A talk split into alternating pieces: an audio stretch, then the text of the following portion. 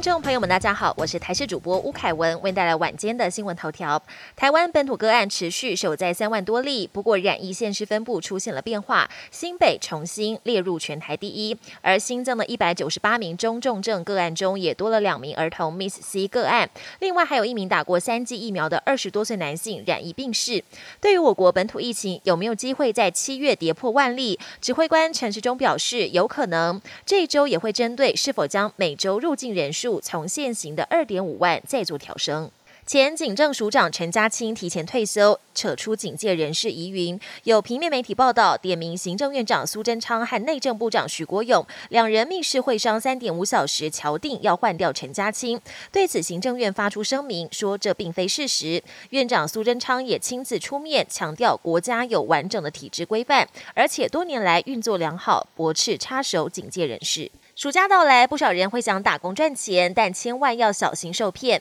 有诈骗集团借由免费旅游或是打工的名义诈骗民众，作为人头账户。新北市警方在一号晚间执行青春专案扩大临检，就在九份老街的一处民宿遇到有旅客向远警求救，说他们被诈骗集团给控制。国际焦点：为了刺激旅游市场，日韩两国在六月底重启东京羽田机场跟首尔金浦机场航班。南韩当局还加码宣布，七月起从台湾、日本或澳门入境的旅客，不再只是核发限期九十天的一次性签证，而是一年内能不限次数入境南韩。日韩观光业者更打算借重韩剧《梨泰院 Class》在亚洲的高人气，推出相关的取景地之旅，重振观光。全球疫情逐渐缓解，各国都出现报复性出游潮，使得班机一位难求。尤其美国这个周末正值国庆日连假，机位更是抢翻天，甚至传出有航空公司超卖八个机位，决定出高价征求旅客让位，一个位子一万美元。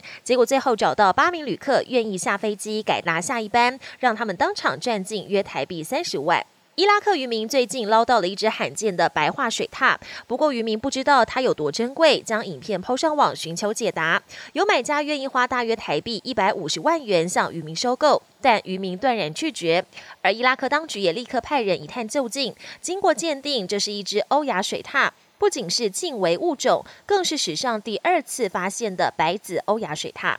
本节新闻由台视新闻制作，感谢您的收听。更多内容请锁定台视各节新闻与台视新闻 YouTube 频道。